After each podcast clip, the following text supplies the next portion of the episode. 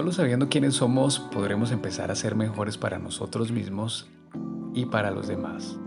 Una excelente frase de Jorge Bucay, quien nos da la apertura al treceavo capítulo de Caicenear, un podcast diseñado como lo vamos a hacer precisamente en este capítulo para hablar sobre las habilidades sociales, las cuales son un conjunto de estrategias de comportamiento y habilidades para implementar esos comportamientos con el fin de ayudar a resolver situaciones sociales de manera efectiva.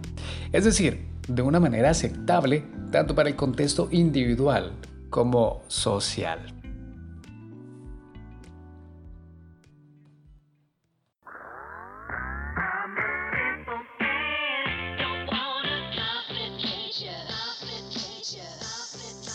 Hola, estés donde estés y a la hora que me estés escuchando. Soy Diego Reyes, esto es Kaizenear. La finalidad de este podcast es entregarte información para desarrollar habilidades sociales como comunicación, empatía, hablar en público, negociación y creatividad, entre muchas más que van de la mano con habilidades blandas asociadas con nuestra personalidad, tales como capacidad de liderazgo, relaciones interpersonales y actitud positiva, todo con el fin de dar lo mejor de nosotros mismos. ¿Qué tal si tienes una información muy importante que quieres transmitir, pero aún no sabes cómo, porque esa timidez programada en ti no te permite dar ese pequeño y gran paso. Porque te lo aseguro, solo necesitas comprender las herramientas que te permitan conocer lo que no has descubierto de ti. Las habilidades sociales son un arte de relacionarse con las personas y el mundo que le rodea. Son conductas adecuadas para conseguir un objetivo ante situaciones sociales específicas. Permiten a las personas expresar sentimientos, actitudes, deseos, opiniones o derechos de forma adecuada a la situación, respetando el comportamiento de los demás. Así mejoran nuestras relaciones interpersonales, nos hacen sentir bien, nos ayudan a lograr lo que queremos sin que otros impidan el logro de nuestras metas. Y para esto utilizamos las habilidades sociales básicas como lo es la habilidad de escucha activa, la habilidad de conversaciones para mantener una conversación y que no se torne aburrida. Habilidad para expresar y recibir una retroalimentación.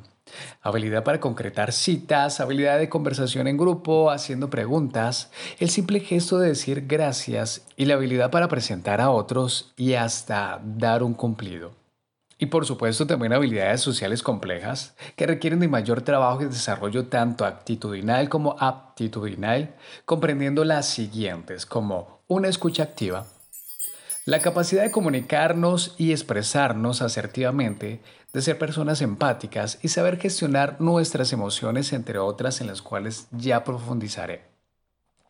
Una escucha activa la cual es la capacidad de comunicarnos y expresarnos asertivamente, de ser personas empáticas y saber gestionar nuestras emociones, entre otras de las cuales ya profundizaré más adelante en el capítulo.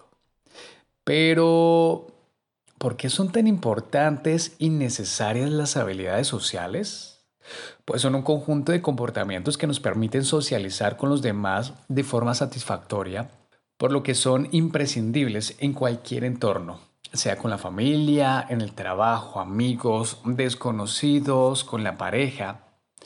La ejecución adecuada de estas habilidades es beneficiosa para aprender y expresarse y comprender a los demás, para tener en cuenta las necesidades e intereses de todos, para tratar de encontrar la solución más satisfactoria para todos ante un problema o para ser solidario.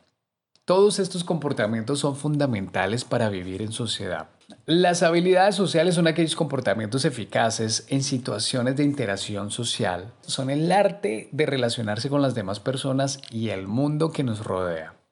¿Cuáles son las habilidades sociales? Pues las habilidades sociales, valga la redundancia de esta palabra que la voy a estar utilizando durante todo el podcast, Incluye una serie de comportamientos dirigidos al manejo adecuado de la comunicación, tanto verbal como no verbal, dentro de una conversación. Saber cómo moverse con seguridad dentro de una conversación, saber iniciarla y finalizarla, expresar y recibir esfuerzo, concretar citas de forma exitosa, habilidad para introducirse en un grupo de forma correcta, poder presentar a otras personas con facilidad, porque de lo contrario se verán reflejadas nuestras inhibiciones comunicaciones Y aprovecho para contarte que en un capítulo anterior he dirigido 100% el tema sobre nuestras inhibiciones comunicacionales con el fin de comprender y aprender a cómo trabajarlas. Pero las habilidades sociales también incluyen una manera de desenvolverse dentro del grupo con asertividad a través de determinadas habilidades que nos permitan afianzar nuestra respuesta, como decir no. Poder expresar emociones tanto positivas como negativas y defender nuestros derechos. En ocasiones los sentimientos de inseguridad anulan nuestra capacidad de relacionarnos. Sentimientos de no estar a la altura de no pertenecer al grupo. Emociones relacionadas con la inferioridad limitan nuestra manera de relacionarnos. Disponer de habilidades de comunicación con los demás nos aporta seguridad al momento de desenvolvernos en nuestra vida social. Además, la capacidad de expresarnos con asertividad en nuestras relaciones aportará sin duda emociones relacionadas nuevamente con la seguridad. Podremos experimentar emociones placenteras si las relaciones con los demás resultan exitosas. Las habilidades sociales, tanto verbales como no verbales, nos permitirán iniciar, mantener y finalizar conversaciones de manera que podamos sentir emociones de pertenencia en el grupo. Donde antes nos invadía la sensación de exclusión, ahora podemos sentir la cercanía hacia el otro aprender a escuchar. Escuchar de forma activa es una capacidad difícil de practicar para alguien inmerso en un estado emocional de inseguridad cuyos pensamientos giran continuamente en un entorno a su falta de capacidad, inadecuación y de vergüenza. Además, las habilidades sociales nos permiten una comunicación con el resto de personas desde la confianza de saber responder desde la asertividad. Una capacidad de comunicación, una manera de defendernos ante los demás y defender nuestro punto de vista con la confianza de saber que conseguiremos nuestros objetivos sin dañar al otro. La asertividad no excluye la emoción de la empatía. La asertividad solo es una forma de expresar nuestras emociones y nuestros deseos sin dañar la relación con el otro, tomando en cuenta cómo se siente la otra persona. Pero ¿Por qué es importante el manejo de las habilidades sociales? Aprender a manejar las habilidades sociales es esencial para tener la seguridad de saber establecer una comunicación, saber qué hemos de decir, cómo hemos de hacerlo, aprender a escuchar, ser más empático con las otras personas, en lugar de estar preocupado por nuestros sentimientos y emociones de inadecuación. Es una manera pues de conseguir emociones relacionadas de satisfacción. Aprender a defendernos en las relaciones, a expresar nuestro punto de vista con seguridad, nos llevará a una emoción de satisfacción y seguridad que repercutirá en nuestra autoestima y de forma negativa. Aprender a pedir en lugar de esperar pasivamente nos dará una sensación de control en las relaciones y poder conseguir aquello que necesitamos. La consecuencia de aprender a desenvolvernos ante el otro nos aportará emociones relacionadas con el poder, el control y el éxito. Y esta pregunta me gusta bastante y es, ¿por qué no tenemos habilidades sociales? Pues las habilidades sociales, como comportamientos que son, están íntimamente relacionadas con la forma en la que una persona piensa y siente. La forma que una persona tiene de comportarse socialmente es el resultado de una personalidad forjada en la infancia en la relación con su entorno familiar y social. A lo largo de la infancia vamos aprendiendo a pensar, sentir y por consiguiente actuar ante las diversas situaciones de la vida. Son nuestros padres quienes en primera instancia nos enseñan a ser y a comportarnos. Nos enseñan a sentir seguridad, a sentirnos seguros con nosotros mismos y a saber desenvolvernos en las relaciones con los demás. Si hemos aprendido a sentir vergüenza en lugar de una seguridad sentida relacional, no desarrollaremos las habilidades sociales necesarias. Si además no observamos unas habilidades sociales adecuadas en nuestro entorno, es muy difícil llegar a la adolescencia armado con habilidades relacionales que nos ayuden a sentirnos bien. Escuchemos este siguiente ejemplo. Esta va a ser la situación. Mi primer día de clase. Y empiezo a decirme, mm, creo que no voy a caer bien ante los demás.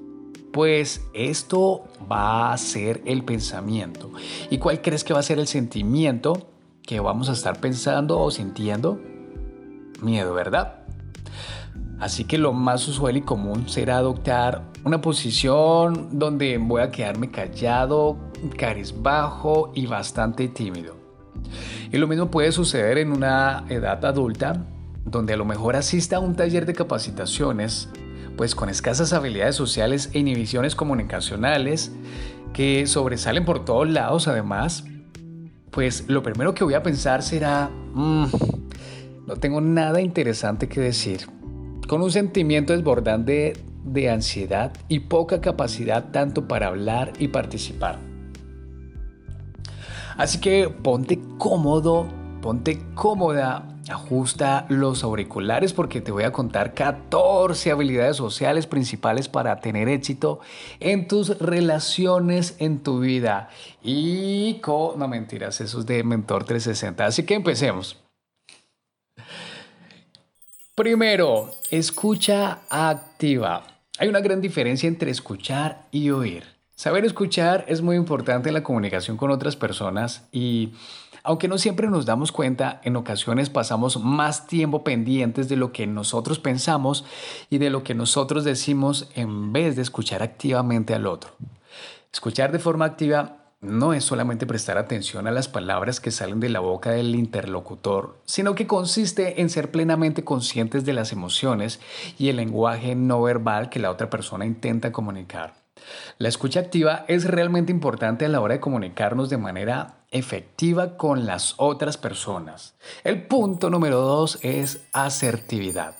La asertividad es una habilidad social muy importante por muchos motivos. La persona asertiva expresa su opinión de manera apropiada y defiende su punto de vista, siempre respetando la opinión de los demás. Así pues, la asertividad es clave para comunicarse de manera eficiente con otros individuos, pero también para nuestro propio bienestar emocional. Y número 3, validación emocional. La validación emocional es el entendimiento y expresión de la aceptación de la experiencia emocional de la otra persona. Y mejora las relaciones interpersonales, puesto que el otro interlocutor se siente comprendido y reconocido. Cuando alguien siente que está siendo entendido emocionalmente, su confianza hacia la otra persona aumenta y es capaz de abrirse, es decir, verbalizar lo que piensa y siente es imprescindible para crear una buena relación con otros individuos.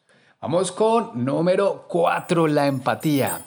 La empatía es la capacidad para ponerse en el lugar del otro y saber lo que siente o incluso lo que puede estar pensando. Por tanto, es necesaria para poder tener relaciones interpersonales con otros individuos y para saber cómo comportarse frente a los demás.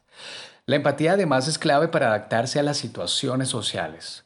Número 5. Capacidad de negociación. Cuando compartimos el día a día con personas es necesario tener una buena capacidad de negociación, ya sea con los compañeros de trabajo o con la pareja. Saber negociar es una competencia necesaria, pues puede evitarnos muchos conflictos. Además, el conflicto puede surgir en cualquier relación y aprender a manejarlo y a negociar es una manera sana y esencial para hacer que las relaciones funcionen. Número 6. Respeto. Las personas están más dispuestas a relacionarse con nosotros si mostramos respeto hacia sus creencias, valores e ideas. Además de respetar su forma de pensar, el respeto se puede expresar con un contacto visual que indique sinceridad, para que la persona se sienta tenida en consideración. La falta de respeto es una de las actitudes que más odiamos y que en algunos casos cuesta dejar atrás. Número 7. Credibilidad. Mostrarse como una persona creíble es necesario para ganar confianza con los demás y además persuadir a una audiencia. Igual que con el respeto, la credibilidad hace que las personas se muestren tal y como son y estén más receptivas. Siempre hay que ser coherente con lo que se dice y con lo que se hace. Número 8, compasión. Nadie es perfecto y por tanto todos podemos equivocarnos. A veces somos muy duros con los demás, pese a que no hayan hecho algo con mala fe. Ser compasivo es clave para tratar con otros individuos y la aceptación y el perdón ayudan a mejorar nuestro bienestar. Número 7, perdón, número 9. Pensamiento positivo. Vivir la vida de manera negativa va a influir en cómo vemos el mundo y por ende cómo nos relacionamos con los demás. Te lo aseguro, yo tenía anteriormente una actitud de mierda y te lo aseguro que el pensamiento cambia nuestra realidad totalmente. Tener una mentalidad positiva y hacer frente a las situaciones con optimismo es una de las mejores maneras de vivir y además atrae a otras personas. Número 10. Gestión emocional. Esta me encanta bastante. La gestión emocional es un concepto clave cuando convivimos con otros individuos y es una competencia necesaria para la vida. Tener conciencia y regular las propias emociones resulta necesario y a la vez nos ayuda a desarrollar mejor nuestra posibilidad de favorecer el propio bienestar y el de los demás. Número 11. Apertura de mente. Esto definitivamente va muy relacionado con una frase que me encanta y es que nuestra mente es como un paracaídas, pues solo va a funcionar si se abre. Una mente libre de prejuicios y de estereotipos es una fortaleza que te ayuda a relacionarte con distintas personas y adaptarte mejor al entorno. La rigidez mental y la intolerancia son sin duda una alimentación para las relaciones interpersonales.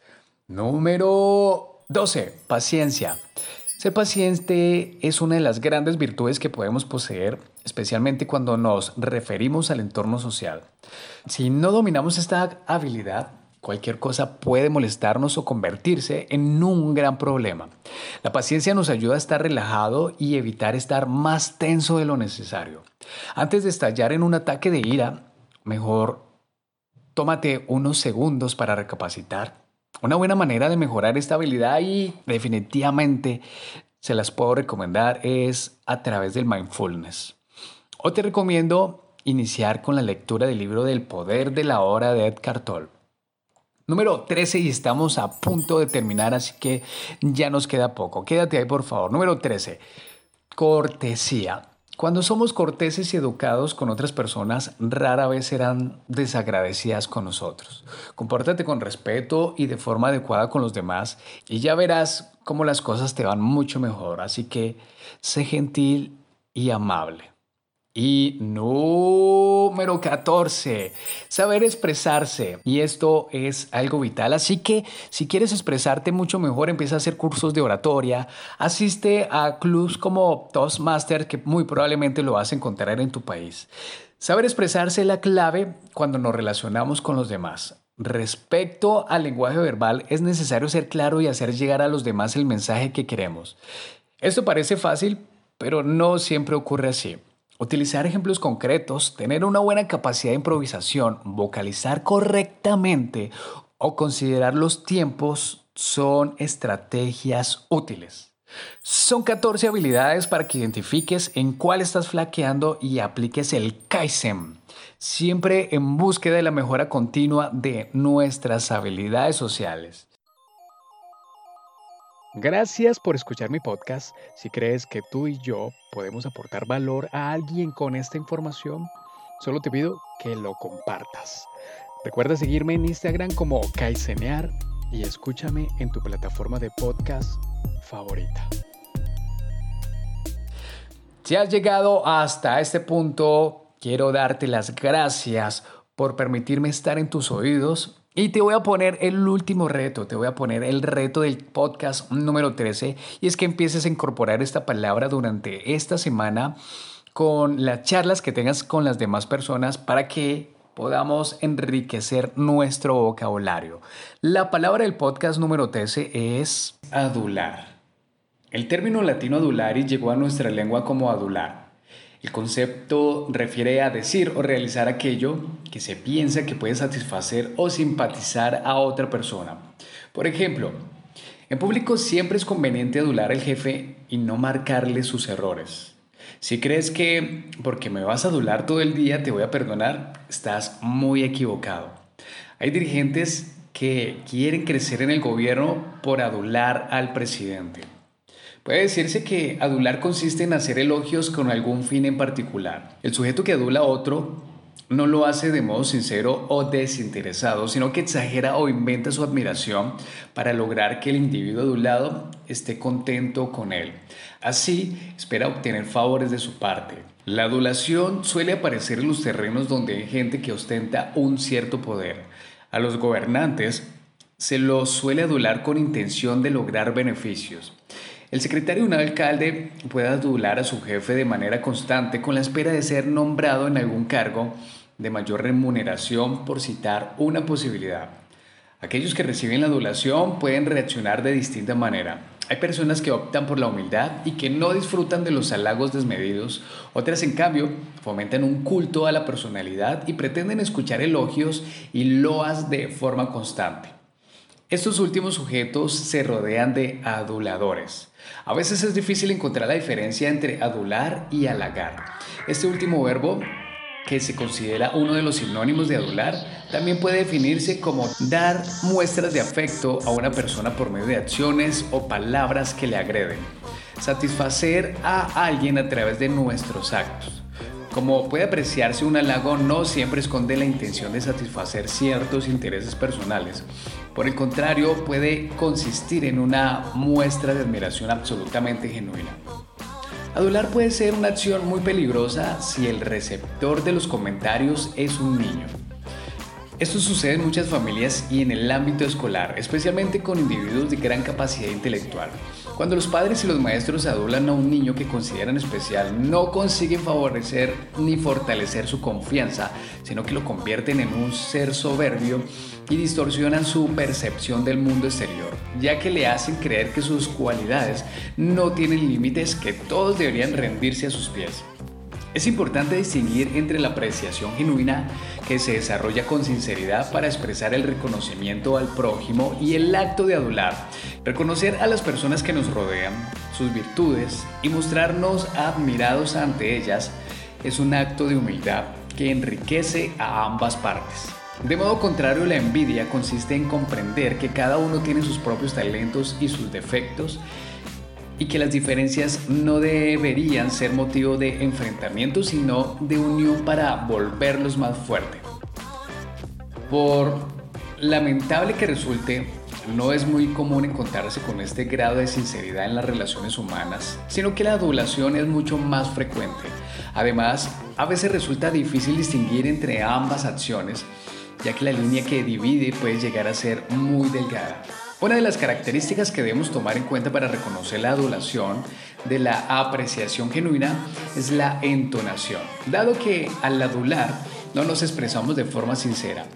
Es posible apreciar una articulación forzada que no parece estar en sintonía con las palabras que pronunciamos. Por el contrario, al expresar nuestra admiración por alguien de manera espontánea, no buscamos voluntariamente la entonación adecuada, sino que surge naturalmente según sea nuestra cultura. Y definitivamente aquí con el desarrollo de la habilidad de empatía, con el desarrollo de la comunicación asertiva y una escucha activa, definitivamente podremos encontrar quién es un adulador.